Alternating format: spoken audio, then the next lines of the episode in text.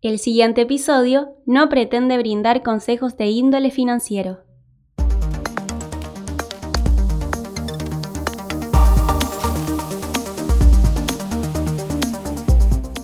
La idea de la charla es, como te dije, hablar sobre DAOs eh, y comunidades en Web3, que la verdad que eh, creo que sos la persona indicada para eso. Eh, creo que en la EdLatam te lo había dicho, no sé si te acordás.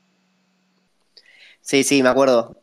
A ver, ahí está, ahí está. Eh, no sabía si estaba activado el micrófono, ¿cómo andás? Sí, eh, sí, sí, me, acuerdo que lo hablamos. No sé si, no, no, me gusta decir que soy el indicado, pero ni a palos.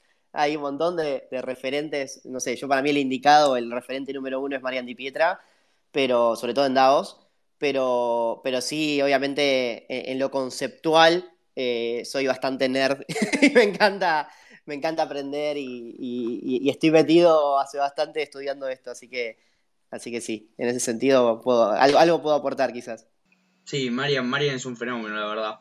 Eh, la charla que, metió en la, en la, en la LATAM sobre dados estuvo muy buena. Mirá, me la, me la volví a escuchar. Eh, perdón, eh, te hago desestructuro, eh, pero me la, me la volví a escuchar justamente ayer a la noche porque quería, que, quería viste, poder tocar algunos temas que él tocó. y es increíble esa charla eh, cómo la estructuró. Incluso empieza hablando de que, es más, está en YouTube, cualquiera que la quiera ver puede buscar Marian Di Pietra et Latam. Eh, pobre, le parece que estoy haciendo un chivo, Marian, después me va, a cobrar. Pero, pero no, ya no, necesita de chivos. Eh, puede buscar Marian Di Pietra et Latam, ETH e Latam, y, la puede escuchar, es increíble, dura 40 minutos. él empieza diciendo, esto no es una charla TED, y la verdad que eh, es increíble, literal, parece una charla TED, eh, muy, muy buena. Sí, sí, si mal no recuerdo, si bien hubo bastantes charlas eh, copadas, la de la Ed Latam, que creo que fue el segundo día, si no me conozco, si, no me, si mal no recuerdo, la de Marian, creo que fue el viernes, la verdad que sin duda entra en el top 3, por lo menos en mi opinión. Coincido 100%, es, es muy buena además de con otras, ¿no? Pero digo, esa, mm. la verdad que aparte también el tema de DAOs, lo que tiene es que eh, no hay, quizás no hay, no hay muchas personas eh, hoy, sobre todo en el ecosistema argentino, ¿no? Que, estén quizás eh, muy, muy metidas en, en DAO, ¿no? que estén aportando, que entiendan cómo conoce, cómo se conoce desde, desde, desde, la, desde de adentro, ¿no? Desde los intestinos, digamos, de la DAO. Y justo Marian, con, con, lo que es Maker Growth, que es, después vamos a hablar, ¿no? Que, sería, que es una core unit de MakerDAO, eh, lo vivió desde adentro. Entonces hay pocas personas que puedan vivirlo desde adentro y, hablar como, como, él lo hizo. Siempre arrancamos con unas preguntas personales, eh, y si bien, repito, eh, dudo que alguien no te conozca dentro de este ecosistema o que no te haya escuchado nombrar o haya leído alguno de tus hilos. primero, no sé, si te copa, contanos quién sos y a qué te dedicas. Dale, bueno, este, mi, nombre, mi nombre es Lucas, eh, ahora me lo agregué, antes me podían encontrar solamente como resiliente.th. Eh, hay un motivo de por qué eso, pero es el spoiler final de, esta charla, de esta presentación. Eh, básicamente trabajo en, Mercado Pago, en el área de cripto, en el área de producto cripto, más específicamente realizando tareas más que nada o rol de growth, liderando esa parte. ¿Qué es growth? Eh, básicamente es cómo nosotros podemos hacer para seguir eh, creciendo nuestra base de usuarios, eh, mantenerlos y, justamente retenerlos para que no, se vayan. ese es el, objetivo número uno de, Growth y, bueno, me encuentro haciendo eso en, en Mercado Pago, ¿no? En el área de cripto. Cripto en Mercado Pago solamente está en, México, Brasil y Chile, todavía no, ha llegado a Argentina, por eso quizás muchos no saben que Mercado Pago tiene la posibilidad de comprar, vender o mantener cripto. Eso del lado, si quieren, de eh, rutinaria, vamos a decir, eh, de relación de dependencia, pero a su vez también, eh, bueno, yo, estoy formando parte de, una comunidad que justamente lleva el nombre de Resiliente, somos resilientes, eh, la comunidad resiliente, donde, donde justamente somos emprendedores eh, en el ámbito de, Web3. Y cuando decimos emprendedores, no es solamente gente que quiere crear proyectos o ideas nuevas, sino también gente que se quiere sumar y aportar a esas ideas. eh, y quiere poner en práctica lo que aprende en la teoría. No sé, seguramente muchos de nosotros nos ha pasado que nos llenamos de teoría, hay muchísima teoría en todos lados, incluso sigue habiendo y hay un montón para aprender de todas estas nuevas tecnologías, sobre todo lo que se llama Web 3, vamos a decir. sin embargo, muy pocas veces lo ponemos en práctica. Bueno, en esta comunidad, en la comunidad resiliente, buscamos eso, poner en práctica esto que, aprendemos y la comunidad como apoyo a, esa práctica. Y dentro de poner en práctica, eh, justamente construimos en conjunto en la comunidad y armamos una preaceleradora llamada Spizard, eh, eh, como si sería velocidad de lagartija, porque nos consideramos como lagartijas, por eso es Spizard, es una mezcla, el nombre, que justamente pueden encontrar en Twitter, en las redes sociales. Y, básicamente es una, una donde ayudamos al ecosistema emprendedor, estamos viendo mucho foco en Argentina en primera instancia, a, eh, digamos, que, proyectos se sumen a esta aceleradora o a esta preaceleradora y nosotros en comunidad, de vuelta desde la comunidad resiliente, los mentoreamos, contribuimos en esos proyectos, los tratamos, tratamos de aportarle un valor a, estos proyectos que se sumaron. Bueno, justo acá en, este space, eh, para el que está escuchando el podcast no lo va a poder ver, pero en este space, eh, por ejemplo, hay algunos que eh, que pertenecen a esta comunidad eh, y, mentorean proyectos o, contribuyen en estos proyectos, ¿no? Así que, bueno, básicamente eso es un, poco el, qué, estoy haciendo ahora y, tenemos que ahora salir la, la segunda camada. lanzamos la primera camada de la preaceleradora hace un par de meses, eh, en octubre, y duró tres meses el programa, la primera camada, y ahora viene la, segunda camada eh, que vamos a arrancar seguramente en marzo, esperemos. Bueno, la verdad, copadísimo. Eh, el, que, el que esté escuchando acá en el Space o el podcast mismo desde, Spotify o desde cualquier otra red y tenga en mente algún, algún proyecto o alguna, alguna idea de negocio relacionada a Web3, no tiene, no tiene excusa por qué no arrancarla eh, cuando existen, bueno, cuando existen estos lugares como el proyecto tuyo que contás, eh, la preaceleradora, los cuales obviamente va a recibir eh, ayuda. Em, más allá de eso, eh, y pasando ya em, a una pregunta que si bien sigue siendo personal y en base a tu experiencia, ya es un poquito más relacionada a cripto, te quería preguntar, medio una pregunta también de base que mayormente hacemos, ¿cómo fue tu primer encontronazo capaz con Bitcoin, con Ethereum, con este tipo de tecnologías? Eh, ¿Qué recordás? Eh, ¿Cuánto te llevó a entenderlas? Eh, no sé, lo que, lo que quieras contar. Perfecto, y eso me abre la puerta porque había dejado inconclusa la historia de por qué ahora dice Lucas resiliente. básicamente, digamos, ¿por qué, ¿por qué, resiliente? ¿no? Digo, cuando yo empecé a crear contenido, si, quieren desde mi marca personal, yo creo que todos tendríamos que estar creando contenido de una marca personal, esa es como una ideología que tengo yo. Eh, empecé a crear contenido relacionado a startups eh, y a growth, que son dos temas que, me apasionan muchísimo. Y eh, empecé a entrevistar, así como lo haces vos, empecé a entrevistar a, ciertos más relacionados a emprendedores, ¿no? A emprendedores de, diversos ámbitos. Y uno que me tocó fue Santi Siri. No me lo habían pedido, digamos, la audiencia en ese momento que, tenía, me había pedido, che, entrevistar a Santi Siri, a Santi Siri. Yo en ese momento no conocía, eh, obviamente Santi, como, como crack que es, eh, y creo que a vos también eh, te, dio una, entrevista, digamos, me, dio una entrevista sin conocerme, y a partir de ahí, entrevistándolo a él y por entrevistarlo, tuve que interiorizarme en el tema. A mí me gusta mucho estudiar a, quien, las personas que voy a entrevistar, y, cuando me empecé a meter en el tema, yo de vuelta no conocía, sí había visto un documental que alguno capaz que se acuerda, de blockchain hace creo que cuatro o cinco años en Netflix. Eh, no había entendido nada, eh, pero lo había visto y me había llamado la atención. Y bueno, cuando empecé a ver eh, quién era Santi Sigri, qué había detrás y, y, demás, me empecé a interiorizar mucho en el tema y a partir de esa entrevista no paré. Claramente me empezó a apasionar todo este mundo. Esto estoy hablando hace un año y medio, nada más. Eh, y, bueno, no, paré de investigar, de meterme y de vuelta. Y creo que el que está escuchando esto y se quiere meter o interiorizar así, le recomiendo que lo haga. Puse manos a la obra, es decir, lo puse, lo quise poner en práctica.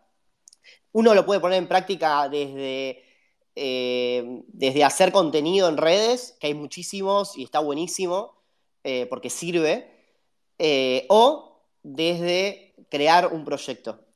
Eh, o incluso desde aportar a un proyecto ya creado. Entonces digo, pero sí lo importante es, si te querés interiorizar en esto, es ponerlo en práctica. Si no, sos un consumidor y está perfecto, pero digo, eh, eh las aplicaciones y, vas a ser un usuario, pero si te querés interiorizar realmente en la tecnología, creo que, quedarse con la teoría no, no, no, pasa nada, ¿no? Digo, eh, hay que poner en práctica eso y bueno, fue lo que hice y a partir de ahí me empecé a interiorizar en todo lo que, en cada una de las cosas, ¿no?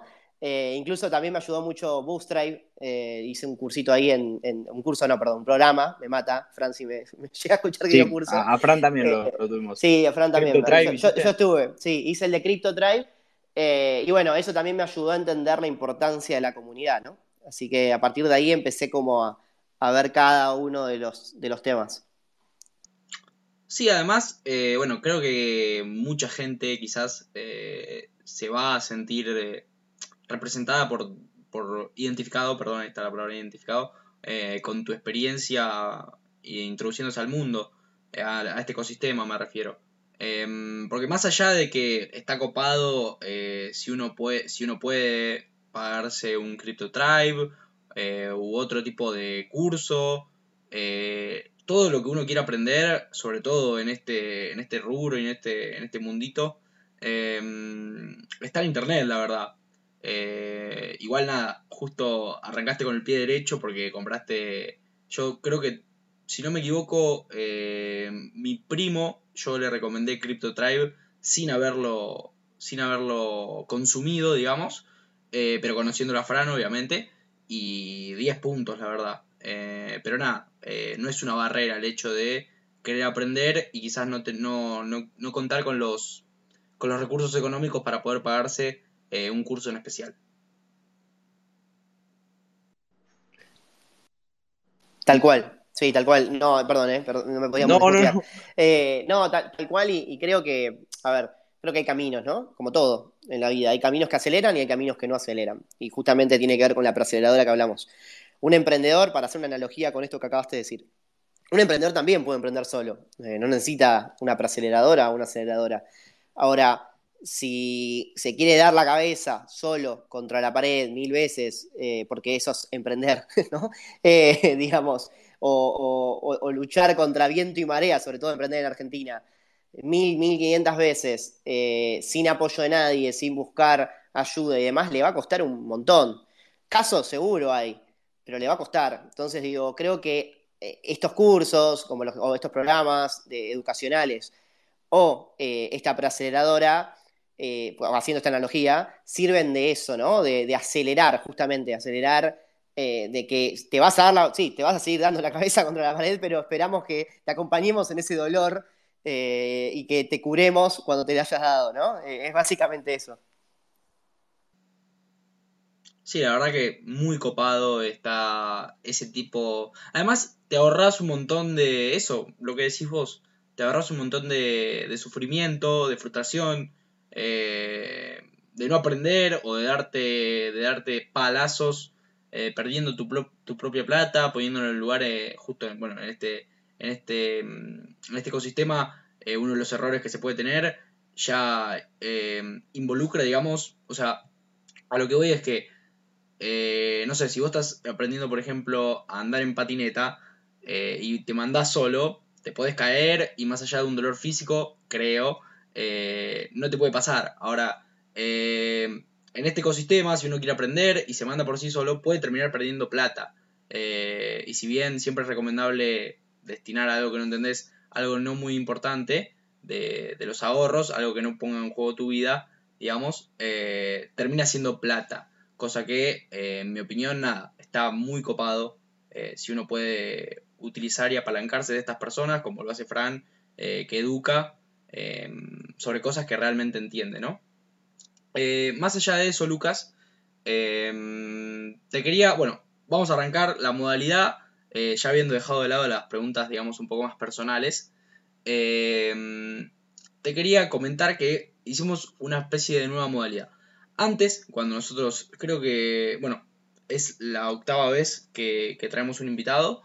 Eh, las siete anteriores veces, si bien eh, uno pide feedback por parte de los, de los oyentes, eh, lo teníamos como algo no secundario, si bien le prestábamos atención, pero no como algo determinante.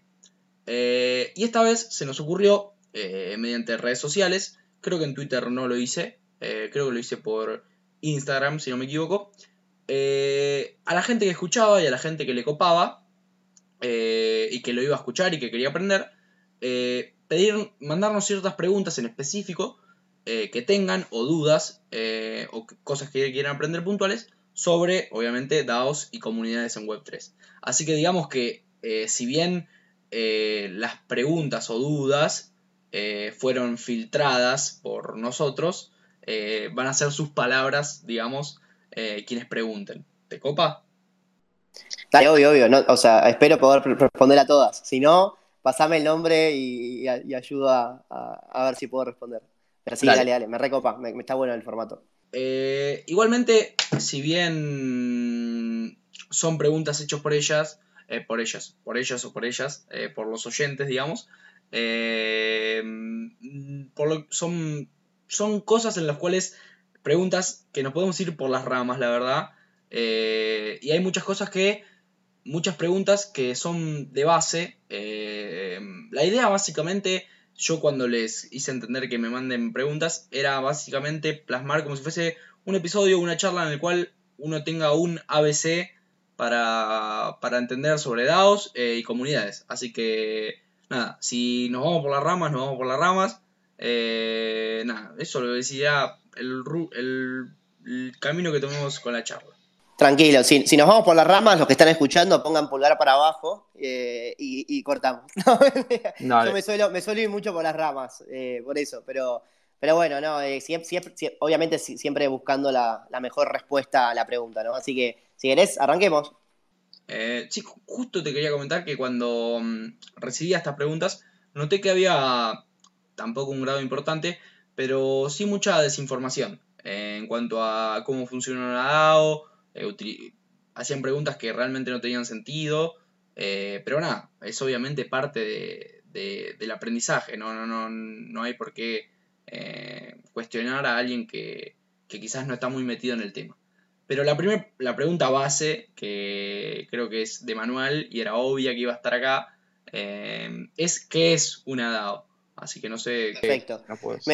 esa justo en la mentira. No, em, a ver, creo que, está bueno, eh, a ver, siempre los ejemplos en, el mundo cripto, en el mundo blockchain, Web3, eh, son siempre los mismos y está bien que así sea, eh, porque son los mejores ejemplos, ¿no? Los mejores ejemplos que se encontraron. de vuelta, esta pregunta se seguramente se las hicieron a un montón de gente y fue respondiendo hasta que uno encontró una buena analogía y la gente le copó. Entonces voy a tratar de usar esa misma analogía y, explicarlo de la mejor manera que me salga.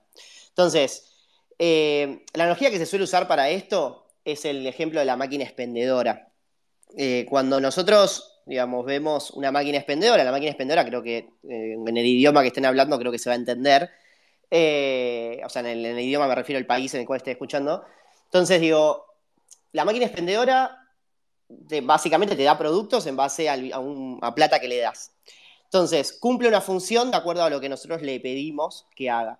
Ahora, ¿qué pasaría si esa máquina expendedora para poder reabastecerla, para poder eh, pagar los servicios de estar eh, instalada en algún determinado lugar, el alquiler de ese lugar, etcétera, etcétera, requiere de trabajos manuales, trabajos que alguna empresa se encarga de esa máquina expendedora. Sí, me acuerdo porque justo un proyecto así eh, tuve que mentorear, así que me acuerdo cómo, cómo funciona ese, ese, proceso. Entonces digo, ¿qué, qué pasaría si esa máquina expendedora se autosatisface de esas tareas y esa misma máquina puede también, este, digamos, justamente volver a tener stock de forma automática cuando nosotros le pidamos una botella de Coca-Cola, de Pepsi, cualquier, cualquier botella, esa misma botella se vuelve a reabastecer de forma automática. Y también paga las facturas, ¿no? Acá en Argentina sido un quilombo, pero también hace todo el pago referido a todos los servicios. Entonces, en ese caso, lo que está pasando con la máquina expendedora es que se está volviendo autónoma. Entonces, ¿por qué explico esto? Porque las DAO eh, tienen tres siglas, ¿no? La D, la A y la O, que básicamente sería una organización autónoma descentralizada. Entonces, eh, la organización, entiendo que todos saben que es una organización, eh, un grupo de personas hacia un determinado fin. La autónomo, o la, digamos, la autonomía, es esto que estábamos explicando, de poder hacer las cosas por sí, ¿sí? con esa cierta independencia. Y lo descentralizado es justamente uno de los pilares, uno de, los pilares más importantes que tiene, si, si, no es el más importante, uno de los más importantes, para mí no es el más más importante, pero sí uno de los más importantes de el mundo web 3, que tiene que ver con justamente, ¿no? Abrir el juego a que las decisiones no se tomen de arriba hacia abajo, sino que sea desde abajo hacia arriba, es decir, desde la voluntad de quienes componen esa organización hacia, este, hacia arriba, es decir, ejecutándose de forma democrática quizás. Entonces, eh, en ese sentido, cuando explicamos esto desde la máquina expendedora, ¿cómo le sumamos la parte de organización y descentralizado a esa máquina expendedora que es autónoma? Bueno, justamente en el caso de que yo quiera decidir que vamos a, tener botellas de Pepsi o de Coca-Cola, lo puedo poner a votación por todos aquellos que tienen el token o la cripto que la máquina expendedora emite. Eh, entonces, si yo ya tengo ese token o esa cripto que me habilita a ser este, un, un digamos, o a participar de la gobernanza de esa máquina expendedora, puedo decidir si vamos a tener Pepsi o Coca-Cola. De esa manera, ¿sí? se arma esa descentralización en la toma de decisiones y a su vez también este, nos permite organizarnos en fin hacia un objetivo, que es que la máquina expendedora venda mucho más. Entonces, básicamente, eso, no sé si se entiende la analogía, pero eso es como debería funcionar una DAO para ser considerado como una DAO, básicamente. Se ha dicho, y hay mucha gente acá y hay como dos campanas, que Bitcoin puede llegar a ser una DAO. ¿No? Si nos ponemos a pensar, Bitcoin tiene un consenso general, eh, en, el, cual, digamos, de acuerdo a, los mineros y a los, los, mineros, eh, se toman determinadas decisiones en base a las transacciones. Entonces digo, puede ser con Bitcoin considerado una DAO, me estoy metiendo en un tema polémico. En mi opinión, digo, funciona bastante similar. Ahora, Bitcoin es una organización, ¿no? Digo, hasta ahí es donde, ahí es donde nos paramos a, a, decir si es verdaderamente es una DAO o no. Y se empieza a instaurar sobre todo el término DAO eh, a partir de Ethereum, a partir del desarrollo de los smart contracts, de los contratos inteligentes, vos frename, si querés, cuando, cuando hablo de términos capaz que no se entienden y los explicamos, pero digo, a partir de la programación de contratos inteligentes que nos permite, eh, eh, digamos, la blockchain Ethereum, y con el ejemplo justamente de la primera DAO, que fue de DAO, el primer ejemplo, que justamente no, salió del todo bien, pero eh, permitió eh, instaurar este concepto eh, de, gobernanza o de, organización, ¿no? Distinto. Ahora, no todo tiene que ser una DAO, ¿no? Y ahí ya me empiezo a meter en, me voy por las ramas, así que me freno. Creo que ahí se entendió que es una, una DAO, ¿no? Sí, la verdad, más que claro. justo te metiste en un tema polémico eh, cuando tocaste lo de si Bitcoin es o no es una DAO. Eh, y si bien esa es una respuesta a criterio de cada uno, y desde la teoría podría considerarse que no es una DAO, pero desde la práctica podría considerarse quizás que sí, eh, me copó la parte en la cual, em, nada, la analogía das. si bien es bastante simple, eh, la verdad que creo que, cumple con, los requisitos para, poder explicar eh, cómo funcionan este tipo de organizaciones.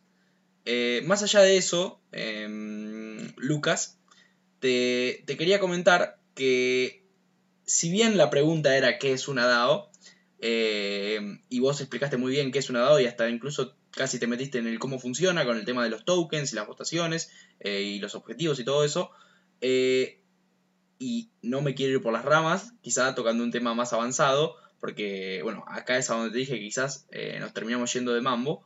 Eh, la, persona que preguntaba esto, después de realizar esa pregunta, preguntaba cómo se relacionan este tipo de organizaciones con las wallets multisigs.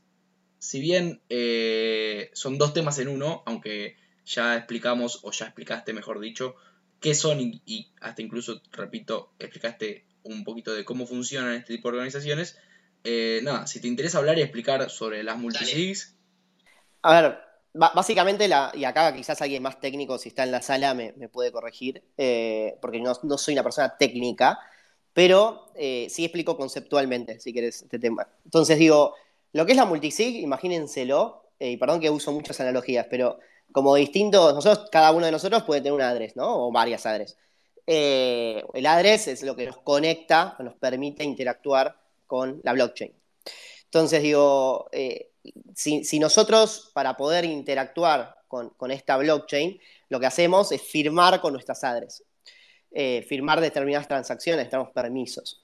Entonces, digo, en el caso de, por ejemplo, ahora en Resiliente, en la comunidad nuestra, y lo explico con un ejemplo que creo que se va a entender mejor, cada, cada transacción que, nosotros hacemos para pagarle, voy a dar ejemplos, para pagarle a un fotógrafo de un evento, o incluso para pagar el dominio que, tenemos en la landing de Spizar, de la, de la preaceleradora, eh, eso tiene que salir la plata de algún lado, ¿no? Digo, la plata no se inventa, debe salir de algún lado. Entonces, nosotros tenemos un address, que es eh, la de Resiliente, la propia de la comunidad, eh, donde tenemos lo que recibimos de los proyectos que se suman al programa y también tenemos lo que, los egresos. Si esa adres tuviéramos que hacer egresos, eh, digamos, el que maneja la adres hoy en Resiliente soy yo. Entonces es un punto único de falla muy grande y en la cual ah, puede haber muchísima desconfianza de la organización, vamos a decir, de la comunidad como un todo, hacia el único punto de falla que justamente soy yo. ¿no? No, no, podríamos decir que está del todo descentralizada esa organización, porque hay un manejo de riesgos importantes. Entonces digo, ¿para qué existen las multisig? Para, por ejemplo, ahora veo que se sumaron Rapax, Naue, Marce, Anto, bueno, no, voy a nombrar a todos, pero digo, supongamos que Rapax y Naue, que están los dos acá y justo pertenecen a la comunidad, eh, los veo, los son los primeros que veo, por eso los nombro a ellos.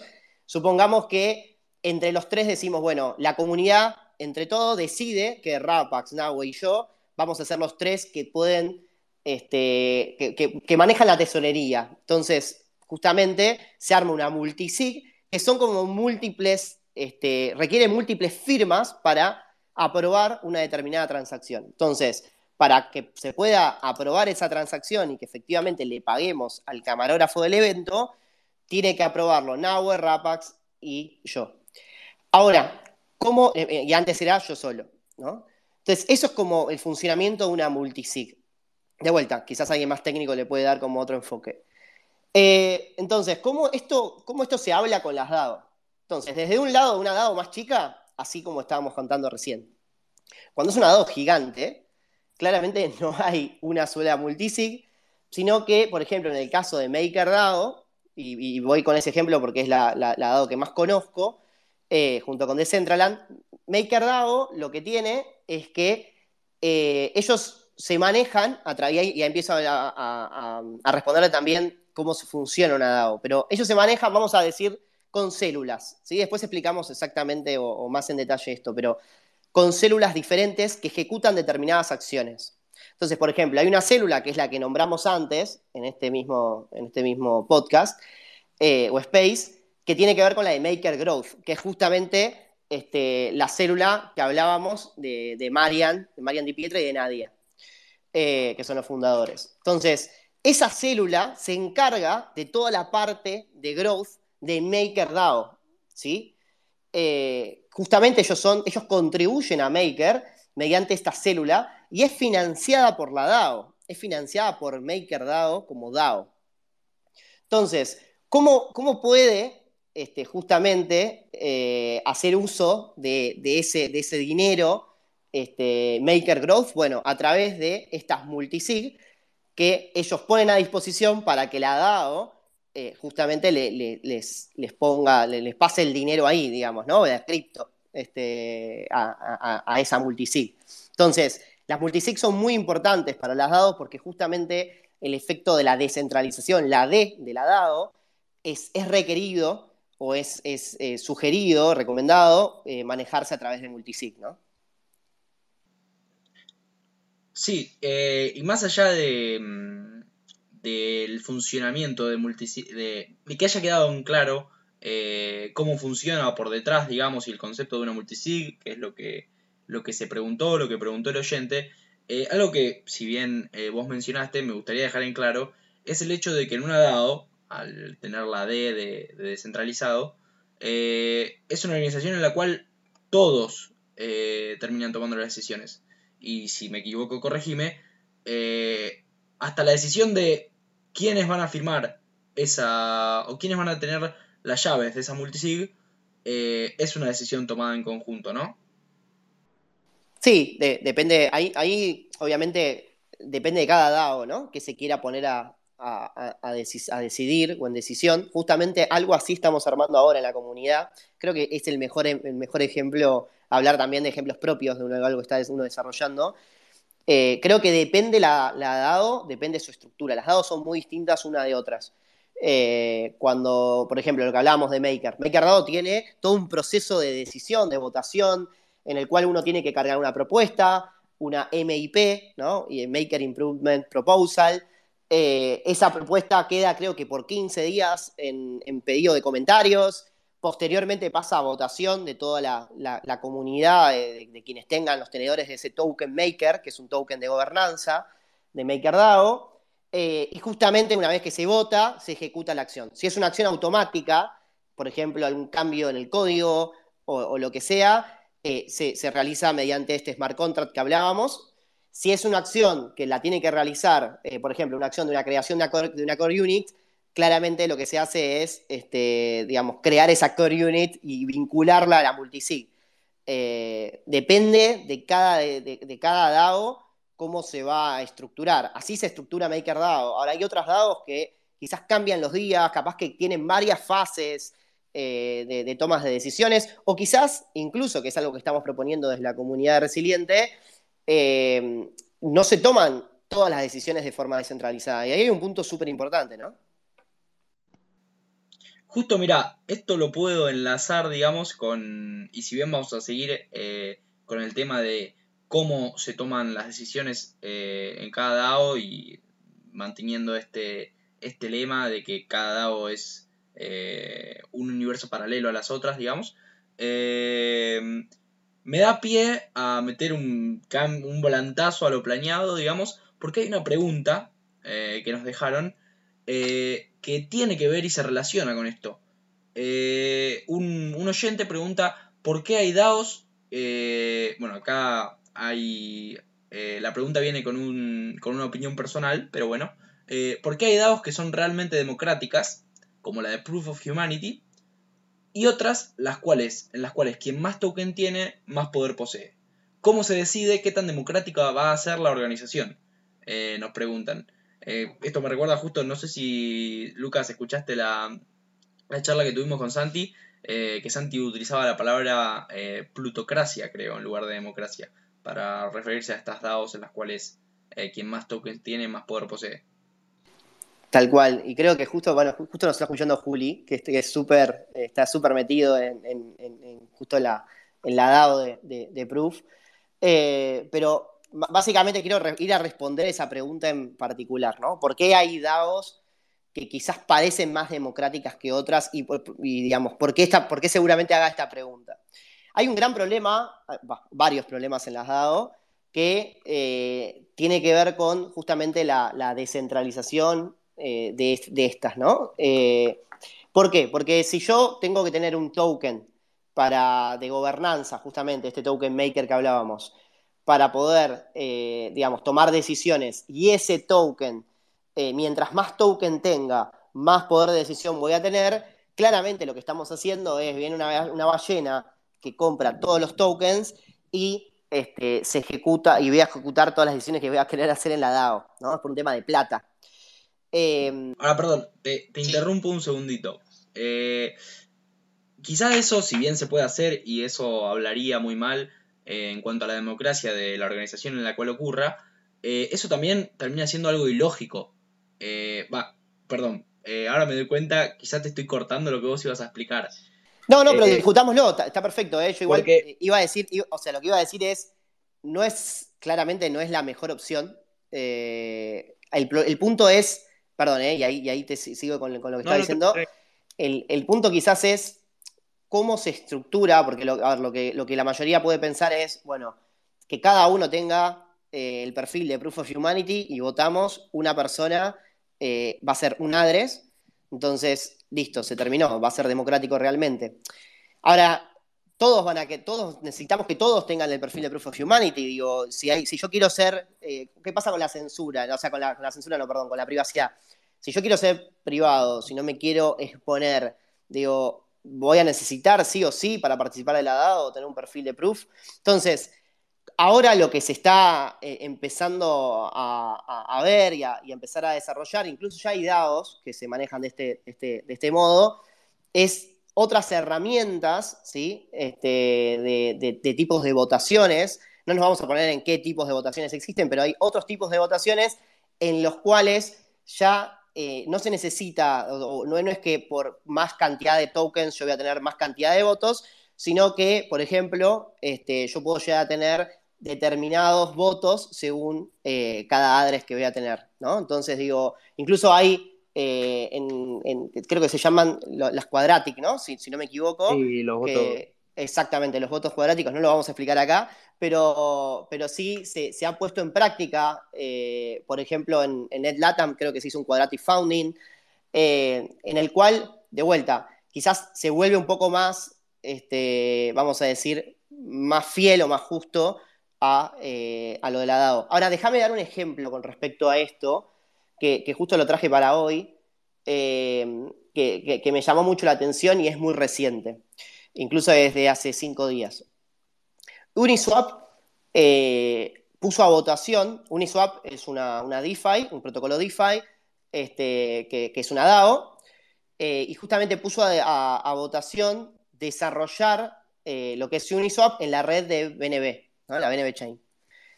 Y, y esta propuesta ¿sí? era algo que no estaba de acuerdo uno de sus principales inversores, incluso es uno de los principales VC a nivel mundial, es Andreessen, eh, el cual posee más de 15 millones de votos de Uniswap. Entonces, eh, cualquiera podría creer, digo, che, Andreessen tiene todos los votos, se va a votar a, a que no, ¿no? A que no se desarrolle Uniswap en la BNB Chain. Sin embargo, se terminó votando que sí. Entonces, eh, justamente, por, bueno, ¿por qué se terminó votando que sí? Porque, bueno, se, se- terminó armando una propuesta, una, una discusión, esto que hablábamos, ¿no? De los comentarios que, que decíamos de 15 días y demás, bueno, se terminó armando un foro bastante grande y una discusión de idas y vueltas, eh, y, la- digamos, los, los, que te- los tenedores de ese, token, del UNI, terminaron votando este, que efectivamente sí, que era un buen cambio, a pesar de que Andresen, que de vuelta es el inversor número uno, este, no estaba de acuerdo. Creo que ah, podemos estar de acuerdo o no de que esto es más descentralizado o más centralizado o lo que sea, pero creo que acá tenemos un ejemplo muy, muy importante, grande y claro de la importancia o lo bueno que tienen las DAO. Quizás esta decisión no es buena digo, y después eh, va a terminar pasando de, me van a venir a buscar y van a ah, vos Lucas dijiste que estaba bueno, pero esto en una compañía es imposible, ¿sí? Eh, no voy a poner el ejemplo de la compañía que trabajo, pero digo, no sé, en cualquier otra compañía, en PayPal, por ejemplo, si yo quiero ir en contra de lo que dice el directorio, eh, muy probablemente los, gerentes, los directores, directores me refiero a, no, no, que pertenece al directorio, ¿no? sino el rol de director, eh, o, o los presidentes, el CEO y demás, no van a estar, no van a querer ir en contra del directorio, ¿no? Digo, va a ser medio difícil. Y en este caso, Uniswap está yendo en contra de uno de sus principales inversores, que es Andresen, o Andreessen. Entonces digo, eh, ojo acá porque tenemos una herramienta muy importante en términos de eh, democratización, de cómo queremos nosotros cuidar el producto eh, que justamente estamos poniendo nuestro alma, nuestro tiempo, contribuyendo allí. ¿no? Y después se empiezan a armar, que seguramente acá pasó también, no estoy diciendo que no, lo que decía Marian en, la charla de la Latam, ¿no? Se empiezan a armar facciones políticas donde seguramente todos estos que votaron que sí, quizás tenían algún líder político eh, no sé, habrá sido Consensus o Compound, digo, algún líder eh, dentro de Uniswap que decía, che, no, vayamos por acá. Pero lo que voy es, se pudo discutir y se pudo votar y se fue en contra del principal inversor. Entonces creo que es un buen ejemplo. Eh, no podemos creer que la única forma es la descentralización pura y completa. O sea, esa es mi opinión quizás. Eh, digo, ¿por qué? Porque siempre va a haber, ¿qué pasa si yo te compro el voto a vos? ¿no? Te voy a buscar, sé quién sos en, Proof y te compro el voto. Eh, digo, creo que, siempre va, a terminar pasando este tipo de cosas. Lo importante es poder mejorar lo que hoy está. Y creo que Uniswap, por ejemplo, con este ejemplo, o por lo menos así lo veo yo, eh, pasó, ¿no? Para volver, eh, si bien... Eh, ahora, perdón, perdón, me, me, la No, no, no hay problema alguno. Si bien quiero dejar en claro que, que, vamos a volver a la pregunta de cómo se decide qué tan democrática va a ser la organización, eh, quería, o sea, mayormente también, hasta incluso en Maker, si no me equivoco, los mayores tenedores, los mayores ballenas, perdón, o tenedores, está bien dicho, de los tokens, se abstienen de votar. Eh, Maker, eh, si no me equivoco, es, según tomando palabras de Santi City, eh, una plutocracia. en donde, repito, quien más tokens tiene, más poder de, votación posee. si no me equivoco, también muchos, muchos grandes tenedores de, se me ocurre Maker, como ya mencioné, pero de cualquier tipo de dado, se terminan absteniendo a la hora de votar y no ejecutando ese gran poder de voto que posee. Y esto es porque, digamos, se estarían pegando un tiro en el pie, ¿no? Eh, Lucas, eh, corregime de nuevo si me equivoco. Sí, desconozco capaz, quizás alguna, alguna interna o, algo dentro de Maker con, esas, abstenciones.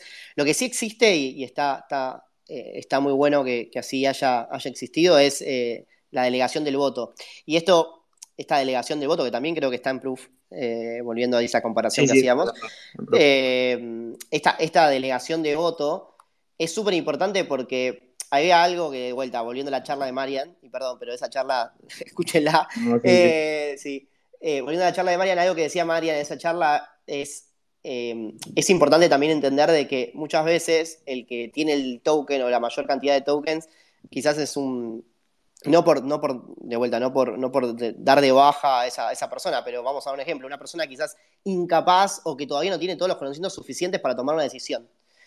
Eh, entonces, ¿qué es lo que, lo que sucede? Digo, lo mejor que podría pasar es convencer a esa persona que delegue sus votos. Eh, digo, para, ¿Por qué? Porque si esa persona toma una decisión sin conocer qué, qué, qué es lo que amerita tomar esa decisión, puede haber unos problemas bastante grandes en la dado y podemos ir todos por el tacho. Entonces, digo, es muy importante que empiecen a existir este tipo de herramientas de delegación de voto o de, abstenerme a votar eh, y que ya existen incluso. Entonces, digo, es muy importante estas herramientas porque de ahí se hace la democracia pura y, la que tenemos que, o la que aspiramos tener, ¿no? En este tipo de, organizaciones. Mira, yo también, eh, siguiendo de nuevo con lo que había dicho, y si no me equivoco porque se lo escuché a Marian, citando como voz a Marian, eh, lo escuché decir, o lo leí, la verdad no me acuerdo, que Marian explicaba, eh, eh, deducía, según mediante su lógica, de que la persona que interactúa en una DAO que es una plutocracia y era la mayor, el mayor tenedor de tokens de, de la DAO, vamos a suponer que yo tengo todos los tokens de Maker, eh, no terminaba votando por una cuestión de que, eh, vamos a suponer que se estaba votando implementar X funcionalidad en la DAO o un X backup para el DAI. Eh, y el 40, vamos a suponer que yo tengo el 60% de los, yo soy la ballena y tengo el 60% de los tokens de Maker. y el 40%, el restante, no quería no aprobaba la nueva, la nueva votación o la nueva implementación, estoy dando un ejemplo cualquiera. Eh, y yo, como tengo el 60% de los tokens, lo apruebo, porque quiero y porque puedo, eh, porque soy la mayor ballena y porque tengo mayor poder de voto. Me estaría terminando pegando un tiro en el pie, eh, es lo que explicaba Marian, por una cuestión de que la gente va a ver que no es una DAO en la cual exista esta, esta tan nombrada descentralización. Y claramente, lo cual va a hablar mal de DAO, lo que va a repercutir en el precio del token, eh, que me va a afectar a mí financieramente. ¿Se entiende? Sí, incluso ahí abriste la puerta para, explicar también un concepto que es súper importante, no solamente en DAO, sino en Web3 en general, que es el, modelo de incentivos. ¿no? lo que nos viene a traer también esta, esta tokenización de, las cosas, de los activos, eh, como también de, la gobernanza, que es lo que estamos hablando en esta, en esta call, tiene que ver con, eh, digamos, la, esto, esto de la teoría de juegos en el cual si yo hago una acción en contra de la DAO, porque soy, como vos decías, el mayor tenedor de esos tokens, eh, seguramente esos tokens pueden llegar a salir mucho menos. Entonces digo, eh, es muy importante que nosotros podamos sentirnos parte, y eso es justamente ser parte, hablando un poco de comunidad también, que, está, que, era un poco el título de la charla, digo, e, e, esto es lo que nos viene a traer Web3 y por eso se diferencian las comunidades Web3 de las Web2 o la Web1, de que nosotros somos parte, podemos ser parte de, ese proyecto o de esa comunidad, eh, la redundancia. Entonces digo, ¿cómo somos parte? Bueno, mediante tokenización. Eh, ese es uno de, de, los medios. Si nosotros podemos ser, tenemos, somos tenedores de ese token, muy difícilmente vayamos en contra de, la DAO, ¿sí? O de la comunidad. ¿Por qué? Porque si yo voy en contra voy a perder plata, ¿no? Esto es muy parecido a este, los casos de, Ethereum o Bitcoin si queremos ir en contra del, del 51%, ¿no? Digo, me va a salir muchísima más plata ir en contra de este, lo que puedo llegar a sacar de hacerlo. Eh, entonces digo, en, ese en esa teoría de juegos, vamos a decir, en ese modelo de incentivos, eh, es donde prima la, lógica eh, y, no se termina, digamos, el riesgo es menor, ¿no? Se mitiga ese riesgo. El riesgo existe en ese tipo de dados igual, ¿no? pero de vuelta, estarías perdiendo plata. Salvo que quieras llevarte la apuesta, que igualmente hay, hay casos, ¿no? Digo, pero, pero salvo en esos casos, no, tendría ningún sentido. O sea, igualmente, o sea, lo que hay que dejar en claro es que la, en el hipotético caso que existe una ballena, eh, la cual tenga el mayor eh, poder de votos en una, organización de estas características, eh, lo más probable es que no termine tomando una decisión de estas en las cuales se termine, como digo yo, tirando un tiro en el pie. Y no por una cuestión altruista, ni mucho menos, sino porque, o sea, está poniendo su bolsillo en juego. Y retomando, Lucas, la pregunta era, ¿cómo se decide qué tan democrática va a ser la organización? Justo en estos momentos, por ejemplo, estamos, a ver, yo no desconozco totalmente cómo se decidió en su momento Maker. Entiendo que Maker dado, por ejemplo, para dar un ejemplo, ¿no? O otras dado, pero porque fue hace bastantes años, pero entiendo que MakerDAO, y cualquiera me puede corregir, eh, nació como una fundación eh, y a partir de ahí, como muchos, en muchos proyectos existe hoy, eh, incluso lo vemos en Spizar, está ese roadmap de decir, bueno, esto lo vamos a hacer democrático, lo vamos a hacer descentralizado realmente y vamos a poder construir herramientas de DAO. Entonces digo, ¿cómo se decide? Bueno, va a depender de cada organización o de cada proyecto. Voy al caso de, Resiliente, de vuelta, perdón que, hable sobre Resiliente, pero creo que se va a entender. Hoy en este caso, en este momento, por ejemplo, nosotros estamos decidiendo en la comunidad, incluso invito a cualquiera que, se quiera sumar a la comunidad, es el mejor momento para, sumarse porque estamos como armando todo este, o estructurándolo bien, ¿sí? el año pasado lo que hicimos fue más pilotaje de, la comunidad y la verdad que hubo mucho hype, la verdad que estamos muy contentos, armamos como una familia y eso estuvo muy bueno, pero necesitamos escalar y para poder escalar tenemos que estructurar, ¿no? Entonces estamos estructurando legalmente y la gobernanza de esto. Y hablando de la gobernanza, que es base, se base la pregunta, cómo decidimos qué tan democrática es, justamente lo que estamos haciendo es decidirlo democráticamente, nosotros. Pero ¿por qué lo estamos haciendo así? Eh, ¿Y cómo? Entonces, el por qué porque nosotros somos, y a mí me gusta llamarlo, una comunidad mínima viable. Nosotros construimos todo lo que estamos haciendo desde la comunidad. Esto nace desde la comunidad, hacia la comunidad y por la comunidad.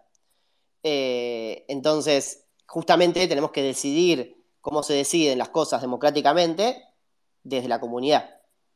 Ahora, hay proyectos que quizás, y está bien que así sea, digo, no, no tiene que todo ser en comunidad mínima viable. Yo recomiendo que sí, porque está bueno y es un buen concepto y ayuda muchísimo, acelera, basándonos en lo que decíamos anteriormente, pero en el caso de, que se nazca desde arriba hacia abajo, como un, proyecto que nos ponemos nosotros dos, eh, y, esto crece y que querramos hacer una DAO, bueno, en ese caso seguramente nazca primero como una fundación, como es el caso, creo que es el caso de Maker, como una fundación y posteriormente se descentralice hacia una DAO. Entonces, ¿quién decide qué tan democrático va a ser? Bueno, la fundación. Eh, después, obviamente, la DAO es una DAO que está viva, entonces, digo, se pueden poner a propuestas y a votación y podemos iterar y cambiar un montón de cosas dentro de la DAO. Eh, pero digo, así es como, eh, digamos, se van haciendo las cosas. Incluso así es como también nace Ethereum, ¿no? Digo, eh, Ethereum también nace como una fundación y a partir de ahí la comunidad misma empieza a estructurar y a crear cosas y, a, componentes, ¿no? mediante votaciones. Ahora, y perdón, voy a, no, perdón, no quiero romper la dinámica. Vamos a otra pregunta quizás eh, era lo que ibas a responder, pero justamente esta persona, después de dejar eh, esta pregunta, te preguntó a vos, o sea, entiendo yo que quería conocer tu opinión, si creías que hay alguna manera mejor que la otra en cuanto a estas dos campanas que hay, eh, en la cual una DAO es democrática al 100%, como puede ser, por ejemplo, Proof of Humanity, o otra plutocracia, como ya dijimos que dice Santi. Ok, a ver, eh, está buena la pregunta. Yo creo que lo ideal podría llegar a ser de que podamos lograr, si querés, de que realmente no haya estas disparidades de poder. Eh, yo creo que esa es la primera respuesta que te daría, eh, desde mi opinión. que, que, realmente todos podamos valer por lo que contribuimos. Eso es muy difícil de armar, eh, justamente en Resiliente, y perdón, vuelvo al ejemplo, perdón, eh, pero vuelvo al ejemplo porque son cosas que enfrentamos, entonces digo, voy desde ese ejemplo del personal. Pero desde Resiliente algo que, vivimos, que vimos y vivimos es que cómo le damos, o sea, que Rapax, por ejemplo, que está acá, perdón, siempre te uso ejemplo, Rapax, pero, o, Marce, vamos, vamos a cambiar. Ah, aparte yo usaba Rapax de Nahue. Eh, Marce que está acá, digo, Marce contribuye muchísimo a la comunidad. entonces digo, ¿Cómo Marce va, a valer el mismo voto de Marce? ¿Es el mismo voto de alguien que se suma por primera vez a la comunidad? Eh, digo, eso es algo que se tiene que, lo tiene que decir la propia comunidad, ¿no? Pero digo, yo soy parte o, creo que lo ideal sería poder medir según la contribución que uno realiza, ¿no? A la DAO. Eh, por eso, por eso quizás, y eso creo yo, mi perspectiva es esa, que, o mi punto de vista es, deberíamos nosotros poder tener suficiente poder de voto según la contribución que realizamos, eh, y no tanto según el dinero que tenemos. ¿Por qué se toma el dinero? Bueno, porque es sencillo, primero, eh, desarrollarlo y armarlo, y segundo también por esto que vos decías, del tema de, de intereses. Sí, perdón. No, que es algo mucho más tangible quizás también. Tal, cual, tal cual. Es difícil medir la contribución de una, de, una persona, de un miembro. Pero es algo que, la verdad, estamos queriendo hacer en Resiliente. No sé si nos va a salir, ojalá, pero digo, mm, eh, yo creo que en, comunidad y entre todos sí podemos armar un buen método de que se mida por la contribución realizada el poder de voto que una persona tenga, por ejemplo. Eh, entonces, digo, esa contribución te, te debería poder dar a entender de que esa persona está hace tiempo en la comunidad, que contribuyó, que está metido eh, en lo que realmente eh, se está decidiendo. Y después, y ahí te llevo, perdón, a otro punto, porque me estás preguntando del funcionamiento. Eh, ahora, esa persona, o esa, supongamos Marce, perdón, Marce de vuelta, te use como ejemplo, pero suponete que Marce contribuye muchísimo, ayuda, tiene muchísimo poder de voto porque contribuye todo el tiempo, sin embargo, para una determinada decisión, una determinada propuesta, no tiene los conocimientos suficientes. Entonces, yo creo que lo que está muy bueno y que tiene muy, digamos, después tiene sus defectos, ¿no? Pero creo que está muy bueno es este, este ejemplo o este, eh, sí, este ejemplo de las subDAOs o las core units, por ejemplo, en MakerDAO. Sé que son distintas, pero bueno, vamos a hablar de las core units de MakerDAO. Digo, estas células diferentes, es decir, hay células diferentes que se ocupan de determinados temas. Si nosotros votamos que tenemos que hacer determinada campaña publicitaria, determinada acción de branding, no se puede ocupar el sector de IT, el sector de desarrollo. O todos no tenemos que ocupar, no. Tienen que ocupar los idóneos.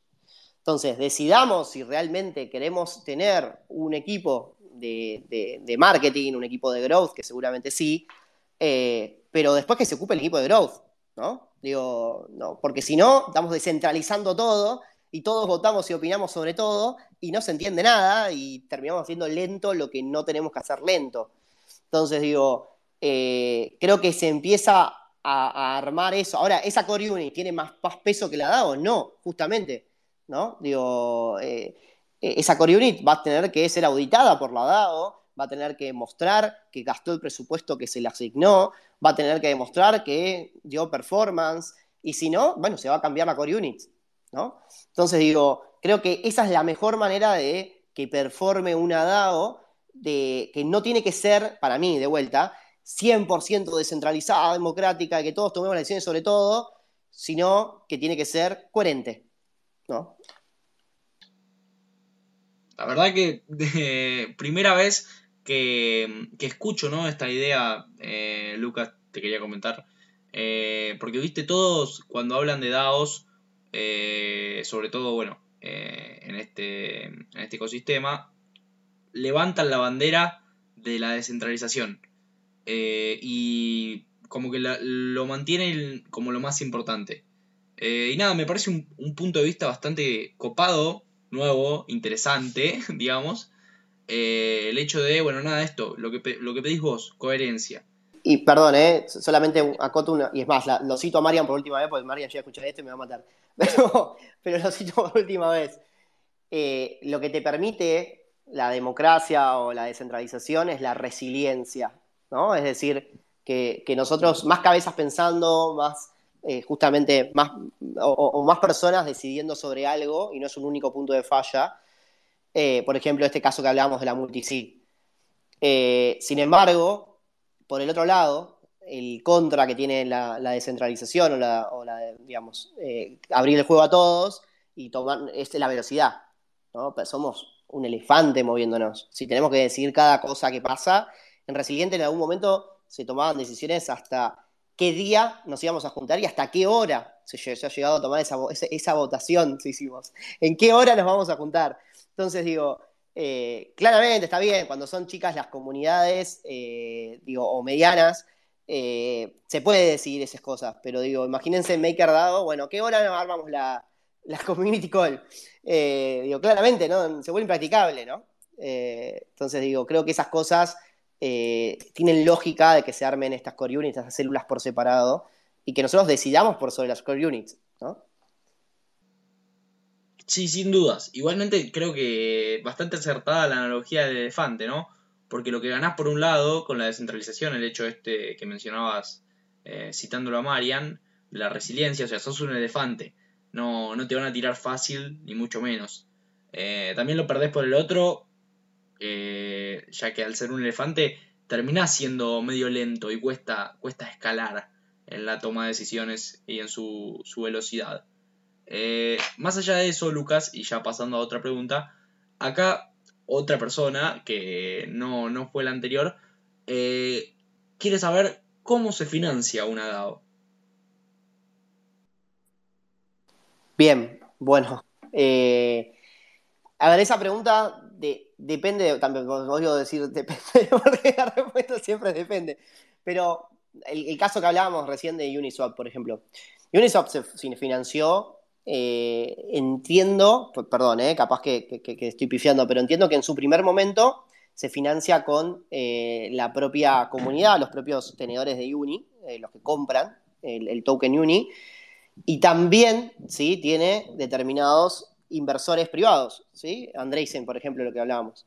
Entonces digo, yo creo que en, un primer momento, depende, depende de la necesidad de cada DAO, depende del proyecto que se quiere encarar también, ¿no? Pero eh, en, un primer momento creo que está, está bien ese crowdfunding desde la comunidad, que pueda la misma comunidad comprar esos, esos tokens, eh, si ya no son merecedores de ese token, ¿no? Pero digo, comprar esos tokens y que eso permita financiar a la DAO. Ahora, eh, que, digamos, que, es algo, una práctica bastante habitual y incluso fue muy habitual en, su momento. Ahora, obviamente, es muy difícil escalar la operación que tiene Uniswap, que tiene Maker y demás, sin capital privado, ¿no? Digo, es prácticamente, te diría, imposible. Eh, y por eso se toma capital privado, como en el caso de Andresen. Digo, no sé si te respondí la pregunta, pero digo, puede haber de ambos. Sí, sí. Igualmente, nada, siempre recalcar esto que ya vos lo estás haciendo, pero, pero dejarlo en claro depende. Parecemos eh, economistas diciendo depende en cada situación, pero es que es la realidad. Cada DAO se organiza, se financia y toma decisiones como, como quiere. Em, otra pregunta que, nos dejaron es eh, qué tipos de proyectos son adecuados para una DAO. Y justo acá te doy pie también eh, a, lo, a, lo que a lo que contó Marian en la Ed Latam, que mm, qué filtro tiene que tener un proyecto para cumplir con los requisitos de, convertirse en una DAO y de no ser algo, una organización eh, tradicional, digamos. Perfecto, me, me viene como, como, anillo al dedo. Entonces digo, eh, sí, no todo, a ver, voy a, citar a Marian, ahora sí, por última vez lo prometo. Pero voy a contradecir un poco también, me hacer un, me un poquito picante. Eh, no sé quién soy para contradecir a Marian, pero bueno, vamos a jugar a ese juego. Entonces digo, Marian sí, claramente decía en esa charla, de vuelta, volvemos a esa charla porque es un golazo. Eh, está en YouTube, la pueden buscar Marian de Pietra de Latam, perdón. Eh, pero digo, no todo necesita ser una DAO. Ahora, lo que él dice es, ¿para qué, qué cosas o qué organizaciones deberían ser una DAO? Quizás organizaciones que necesitan realizar tareas muy pequeñas, que incluso pueden llegar a ser críticas, ¿sí? Eh, monetarias, por ejemplo, que requieren de resiliencia. Entonces, por ejemplo, para el manejo de una tesorería, lo que hablábamos recién, si vos manejás constantemente eh, dinero, cripto, eh, para hacer pagos o lo que sea, o, incluso en tu, en tu, smart contract o en lo que está desarrollado en el código pasa todo el tiempo por, por, por adres, ¿sí? por la adres de la, de la DAO o de la organización, es necesario ¿sí? ser una DAO. Lo, más recomendable es eso, ¿sí? porque si no, de vuelta, va a ser poco resiliente. Ahora, eh, yo ahí le voy a contradecir con una cosa.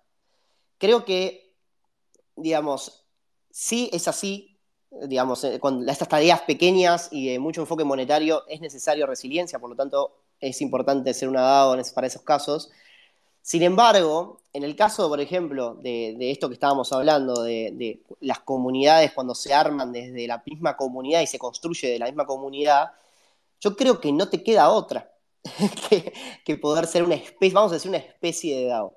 Porque también para mí hay tipos de DAOs, ¿no? Pero digo, ahí no, me quiero, no quiero profundizar ahí, pero digo, eh, no te queda otra que que, por ejemplo, a, nuestra comunidad, y perdón, ahora estoy haciendo, parece un partido político lo que estoy haciendo, pero en realidad estoy hablando por la comunidad, pero no nos queda otra que descentralizar un poco lo que hoy estamos haciendo. Eh, un poco de vuelta, quizás algunas tareas sí, otras no, pero digo, descentralizar hacia todos y que todos podamos ser parte. ¿Por qué? Porque estás perdiendo, perdés mucho poder de fuego si justamente un producto que vos armaste en comunidad, eh, como por ejemplo, de vuelta, esta aceleradora, o, vamos a otro ejemplo, Ethereum, que se armó en comunidad, si no lo pones hacia la, hacia la comunidad y si no le das, no le abrís el juego a que la comunidad sea parte desde la toma de decisiones, lo único que estás haciendo es pegarte un tiro en el pie, volvemos a lo mismo. Entonces digo, eh, ahora el tema es cómo somos una DAO, ¿sí? Eh, y volvemos a lo otro que hablábamos, ¿no? No tenemos que tomar todas las decisiones. Eh, tenemos que tomar determinadas decisiones inherentes y que justamente se hablan con lo que decía Marian eh, de estas tareas pequeñas con resiliencia. Algunas tareas que requieren resiliencia. A las demás, bueno, dejémoslas por una core unit y solamente decidamos qué grupo de personas lleva esa tarea o qué, o qué tercero puede llevar esa tarea, ¿no? Sí, sí, sí, justo cuando estabas hablando de esto de que estabas contradiciendo a Marian eh, y mostrando tu, opinión, eh, la cual, valga la redundancia, lo contradice a Marian. Eh, me acuerdo, puede ser que en la Ed Latam cuando Marian hace, creo que utiliza la frase no todo tiene que ser una DAO o algo por el estilo. Eh, puede ser, si no mal no recuerdo, que todos eh, se dieron vuelta a mirarte a vos o todos te cargaban. espero que no. Pero yo ni, yo ni en pedo diría todo tiene que ser un dado, ¿eh? No, para súper lejos.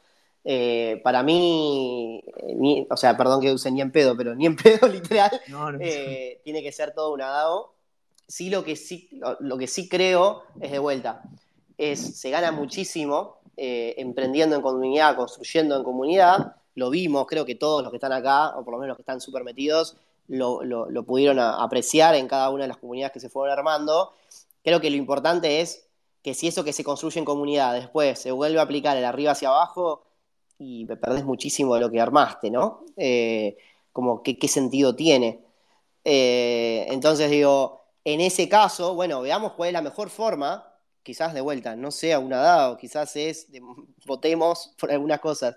Después tenemos que definir, volvemos a lo mismo del principio, ¿no? Digo, qué es una dado y qué no, pero digo, cuando, una, cuando es una organización que es descentralizada y que se maneja por sus propios medios, y yo creo que es una dado, ¿no? Para pasar a otra, a otra pregunta, eh, ya tocando más el tema de comunidad, que estas son, ahora arranca, digamos, eh, empezamos a utilizar el concepto de comunidad con estas preguntas. Eh, nos preguntan, ¿qué tienen que ver las comunidades con las DAO? Bien, entonces, eh, eh, se ata mucho lo que hablábamos recién, ¿no? Digo, creo que volviendo al, ejemplo que, comentábamos recién, un, proyecto puede armarse desde la misma comunidad o posteriormente armar comunidad. Eh, lo que sí es muy importante es que esa misma, ¿por qué se habla de comunidad? Por esto de ser parte, lo que hablábamos. Entonces, ¿en qué se relaciona una DAO con la comunidad? En que le das, le permitís ser parte a la comunidad de la toma de decisiones, de permitir ser parte de la organización en sí. Eh, si yo soy fan de una marca, o fan, o sea, fan user, super user, heavy, heavy user de una determinada marca, quizás soy, estoy en la comunidad, lo que quieras, lo que quieras, pero digo, no soy parte de la toma de decisiones, ¿no? Eh, por más que sea el usuario, y quizás hasta soy uno de los principales usuarios. Eh, en el caso de, de las DAO, muy probablemente eh, los mismos usuarios son parte de la DAO. ¿sí? Eh, en, las DAO hay tres tipos de usuarios, lo mismo en las comunidades. Eh, están los usuarios, los inversores y los contribuidores. Entonces digo, hay gente que solamente puso plata en Maker, compró el token y digo, solamente quiere invertir ahí y quiere participar de las discusiones. Hay gente que capaz no participa, entonces ahí puede ser inversor y contribuidor o no. Y hay gente que es usuario. Eh, digo, entonces, para participar de la DAO, uno tiene que invertir, ¿no? Tiene que ser propietario de ese token. Entonces, todos los participantes, ¿en qué se difieren, si querés, la comunidad de las DAO? Es que la comunidad puede tener estos tres usuarios dando vuelta por la comunidad y, digamos, en la DAO, todo usuario que participa en la DAO tiene que ser inversor, ¿no? Eh, digo, de vuelta, dependiendo de las reglas de la DAO, pero en la mayoría eh, tienen que ser inversores del token de gobernanza. Entonces, además de usuarios, son inversores, además de contribuidores, son inversores. En las comunidades puede haber solamente inversores, puede haber solo contribuidores o solo usuarios. Justo la pregunta que sigue eh, da pie y tiene que ver no solo con la pregunta anterior, sino con tu respuesta. Porque justo yo con este, con este chico que consultó esto, hablé por privado por una cuestión de, otra duda que tenía. Eh, así que quizá es una pregunta eh, medio larga porque me lo ejemplificó. Eh, me dice, ¿es una comunidad lo mismo que una DAO? ¿O son sinónimos? Perdón, ¿es una comunidad lo mismo que una DAO? ¿Son sinónimos o son conceptos que van de la mano? Como quizá pueden ser la web y el Internet. no son sinónimos, no, no es lo mismo. Eh, y a su vez pueden ir de la mano y deberían ir de la mano, eh, pero no son sinónimos y no es lo mismo. Eh, eso te lo aseguro, digo, no, no, es lo mismo una comunidad que una DAO, no, todas comunidades son DAO. Incluso, digo, ¿y por qué pasa esto? Por esto que primero por esto que te comentaba de las tres tipos de clasificaciones de, dentro de o miembros dentro de una comunidad y, y también porque las comunidades, digo, no nacieron en Web3. Eh, las comunidades vienen desde Web 1, eh, cuando se juntaban, andás a ver dónde, que seguramente en California, eh, digamos, los primeros proyectos y armaban una comunidad para la creación de Internet y todo lo que venía haciendo, lo que venía a conllevar eso. Entonces, digo, desde ese primer propósito se armaban esas comunidades para impulsar Internet y llevarlo a las masas. Después en Web 2 seguramente ya vino toda la parte de compartir valores con las marcas, ¿no? Hay gente que se tatúa a, Mercado Pago y, eso también forma parte de armar una, comunidad que se va armando, ¿no? Ahora en Web 3 hablamos de comunidad y es tan importante la palabra comunidad y ya todo el mundo no quiere hablar más de comunidad y se entiende porque es bastante repetitiva, porque hay un, además de un propósito en común y de valores compartidos, hay también incentivos alineados, somos parte del proyecto que estamos llevando de frente. Entonces, por eso pareciera que DAO y comunidad son, digamos, son muy similares, pero en realidad van más de la mano que eh, la similitud que tienen, ¿no? Similitud, perdón cortando un poco con las preguntas, acá ya es una pregunta que se llama personal, o sea, sobre tu opinión, eh, y dejando de lado ya las preguntas que eh, filtramos por parte de los oyentes, te quería consultar, repito, desde tu opinión personal, aunque asumo la respuesta quizás, si se puede o si crees que es viable, o sea, lo ideal no creo, pero si, si es viable iniciar una DAO sin tener una comunidad previa. Eh, no, digamos, yo creo, y capaz que estoy respondiendo mal, ¿eh? ¿eh? creo que sin una comunidad previa a arrancar una DAO, uno puede quizás estructurarse como una DAO, vamos a decir, no sé, me, pongo en, contrato Aragon, contrato algunos servicios para DAOs y, puedo decir que soy una DAO. Ahora, sin comunidad, digo, entiendo cuando decís previa, ahí capaz que me hace dudar, pero digo, sin comunidad creo que es muy difícil. Eh, y, te diría, ¿para qué? ¿No? Eh, mucho sentido no tendría.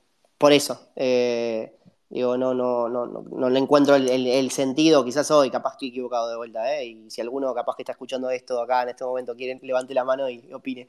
Pero, pero para mí no, no, no tiene sentido. ¿Y por qué crees quizás que para proyectos en general que estén relacionados a Web3 o startups eh, que no sean dados, se me ocurre por ejemplo el caso de Velo o de Lemon, eh, es importante generar eh, esa comunidad que constantemente están generando. Perfecto. Entonces digo, para mí hay tres tipos de necesidad de crear una comunidad. La primera, bueno, la que hablábamos, adicionar perfiles, potenciales usuarios que contribuyan, digo, pueden ser usuarios o no, inversores, digo, y entre todos que contribuyamos al proyecto para hacerlo más resiliente. La segunda ya es un grado menor, eh, que por ejemplo puede ser el ejemplo de cafecito, vuelvo a los ejemplos que creo que, cafecito cuando, cuando digamos, este, se armó en su momento, cuando Dami este, con Juan se armaron cafecito, lo primero que, pidieron es, incluso creo que lo dice Dami en alguna, en entrevista que le hicieron, es eh, feedback. Estaban constantemente pidiendo feedback a la audiencia de Dami. Entonces, quieras o no, esa audiencia estaba, con ese feedback que estaba aportando, se estaba transformando, porque hay diferencia mucha audiencia de, comunidad, como, por ejemplo lo, menciona bastantes veces Fede Bongiorno. Digo, eh, digamos, esa audiencia estaba haciendo parte, dando feedback del producto que se estaba armando. Era como un focus group, vamos a decir. Entonces digo, eh, cuando salió Cafecito, claramente toda esa audiencia, esa, esa ya comunidad, eh, estaba, che, este es el producto que yo quería que saquen, ¿no? Eh, y, le era muy, mucho más fácil armar esa comunidad. Ese puede ser un grado menor de lo que hablábamos recién. Y en un tercer lugar, sí ya empezamos a ver marcas como, no sé, bueno, PayPal o acá en Argentina, las, las marcas que vos nombraste, en las cuales ya se usa como herramienta de adquisición de usuarios y clientes. Es más, en mi trabajo, en Growth, eh, tratamos de crear comunidad, y así le llamamos, eh, para justamente, eh, digamos, seguir adquiriendo usuarios. Si yo, si vos sos parte de una comunidad de una determinada marca, no sé si usas Nike o Adidas, por ejemplo, y estás todo el tiempo viendo qué, cuáles son las Adidas nuevas que salen, o cuáles son las Nike y demás, quieras o no, estás formando parte de una comunidad, depende de qué tan involucrado estés, ¿no? Eh, y si quieras o no, seguramente estás llenando la cabeza a tus amigos. Entonces, digo, esa, esa esa, forma de comunidad ayuda como una herramienta de growth a que, este, digamos, se sumen nuevos cada vez más este, usuarios o clientes. Ahí podemos discutir después si eso es comunidad o no, pero digo, así le llaman en las, en las mayorías de las corporaciones, ¿no? Sí, creo que en, en la Argentina, por lo menos, eh, el caso de comunidad, que es más, nunca lo escuché nombrar como comunidad, pero bueno, eh, cumple con los requisitos para ser eh, catalogada como tal. hasta incluso podrían ser los, los mismos clubes de fútbol con sus hinchas, ¿no? Exacto, sí. hay, hay, algunos que le llaman fandom, ¿no? Quizás, pero, pero digo, sí, en sí puede ser comunidad fandom, el nombre que le pongamos. obviamente después hay distintos grados, que es lo que explicábamos antes. Bueno, para ir cortando, Lucas, porque ya te robamos una hora y veinte de tu tiempo, em, dos preguntitas. Eh, Me vas a hacer trabajar sobre después de hora. las cuales, las cuales, nada, tienen que ver en base a tu experiencia. La primera es, eh, vamos a suponer que alguien está escuchando esto y se esté metiendo en el mundo de las DAOs eh, y quiere aprender, no sé, algún consejito, lo que se te ocurra. cómo cómo empezar, cómo interactuar por primera vez con una DAO, en qué se fija para seleccionar con qué DAO interactuar por primera vez, lo, que, lo, que, lo que quieras. Bien, yo lo que, la recomendación que le daría y, creo que, cualquiera le podría dar es eh, que se meta ¿no? a, participar, eh, o sea, que pase a la acción, si querés, el primer punto. Ahora, antes de eso, antes lo que, lo que le recomendaría es, ¿cuál es el propósito que tenés? O sea, ¿por qué? Eh, ¿Qué buscas? ¿Cuál es tu...? Esto es quizás más, más, personal, ¿no? Parece que estoy haciendo más psicología, pero digo, realmente creo que todos tenemos un propósito. O sea, todos, todos estamos buscando algo, todos compartimos determinados valores. Entonces digo, realmente, ¿compartís los valores de Web3? Esa es la primera pregunta que me haría. Los valores de Web3 los puedes googlear y están. Entonces, ¿compartís esos valores? Si la respuesta es no, bueno, quizás no va por acá, digo, va por otro lado. Si compartís esos valores, bueno, ok, ¿cuál valor es el que más compartís? Quizás, no sé, querés democratizar, separar el dinero del Estado. Bueno, entonces quizás Bitcoin sea más para vos. Digo, no sé si tanto el ecosistema de Ethereum u otras blockchain. Entonces digo, en cambio, si, si efectivamente querés este, armar este sistema operativo descentralizado, bueno, vamos por el ecosistema de Ethereum. Y así te vas preguntando, ¿no? Determinadas cosas. Que quizás estás Quizás estás más pensando en finanzas. Bueno, vamos por el lado de DeFi. Y así vas entendiendo dónde te vas metiendo en este ecosistema que es gigante, eh, pero siempre desde el punto de vista de participar. Digo, porque si no, quedate siendo usuario y realmente capaz la vas a pasar re bien y está perfecto. Eh, yo soy un usuario todos, creo. Somos usuarios de un montón de cosas y no nos metemos a fondo. ¿Qué sé yo? Yo voy a la cervecería y no sé cómo se hace una cerveza. Por más que a veces voy a ver cómo se hace una cerveza y soy fanático de la cerveza, me encanta. El gin tonic lo mismo.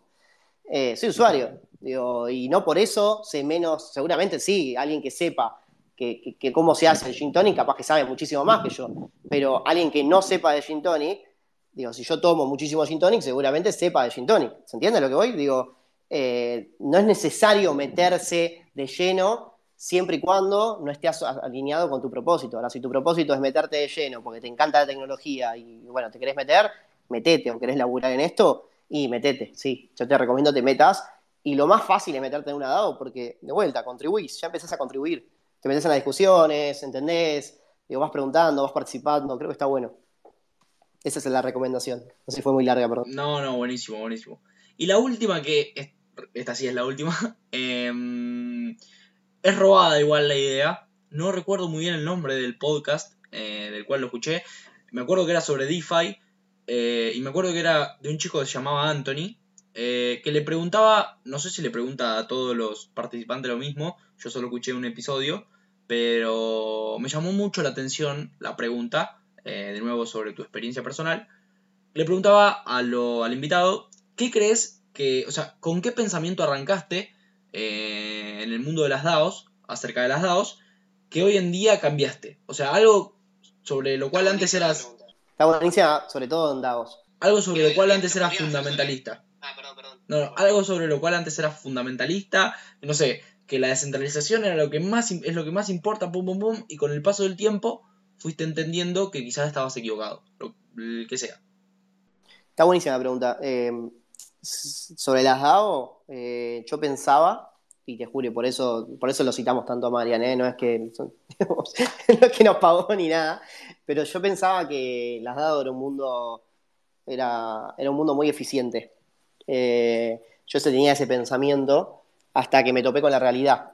e incluso hasta lo viví en carne propia después, en Decentraland y demás, pero digo, yo pensaba eso, cuando, cuando empiezo a ver todo lo que tenés que hacer para, por ejemplo, eh, armar un proyecto donde Decentraland eh, en base a determinadas eh, propuestas que tenés que hacer, que tiene que pasar y demás, ahí te das cuenta y decís, ok, para esto se está poniendo un poquito más, un poquito más burocrático, ¿no? Entonces digo, creo que es eso. al principio pensaba eso hasta que entendí esta regla que estábamos hablando de resiliencia versus velocidad, ¿no? Eh, creo que esa es la clave que, hoy tengo ese pensamiento. Quizás hablamos dentro de dos años y, bueno, ahora tengo otro pensamiento, ¿no? Vamos, vamos adoptando distintos pensamientos, vamos creciendo y entendiendo todo este mundo. Sí, justo, el otro día justo leí una frase en cuanto a eso, eh, no me acuerdo de quién, pero había una persona que decía, eh, no, le preguntaban a una persona por qué cambiaba tanto de pensamiento si estudiaba tanto. Eh, y esa persona le contestaba, para eso mismo, eh, estudio tanto para cambiar de pensamiento. Eh, así que nada, muchas gracias por el tiempo, Lucas. la verdad, quedó copadísima. para quienes no hayan llegado a agarrar la charla completa en vivo, nada, se va a estar subiendo estos días al podcast. El podcast lo encuentran en el link de mi perfil, el tweet fijado. Eh, no, si querés eh, comentarnos dónde te pueden encontrar, Lucas, eh, dónde te pueden contactar, dónde te pueden leer.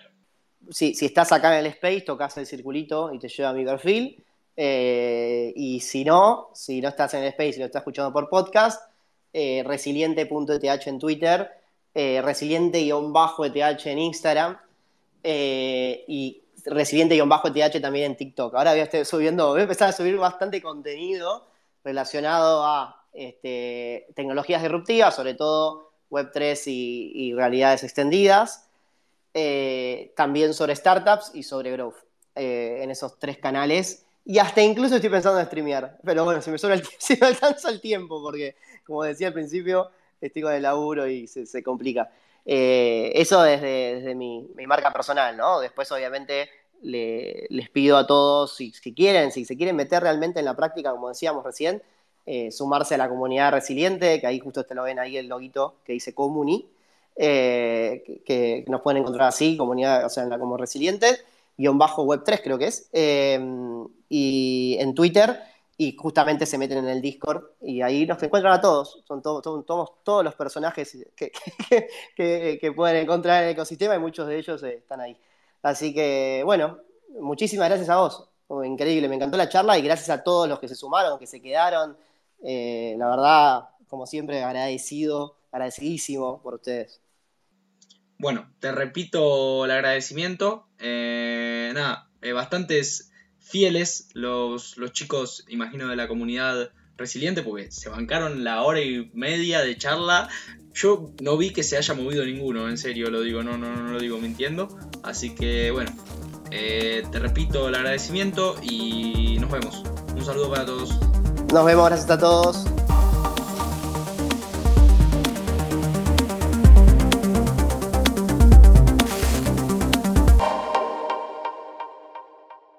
Escuchaste Revolución, un podcast original para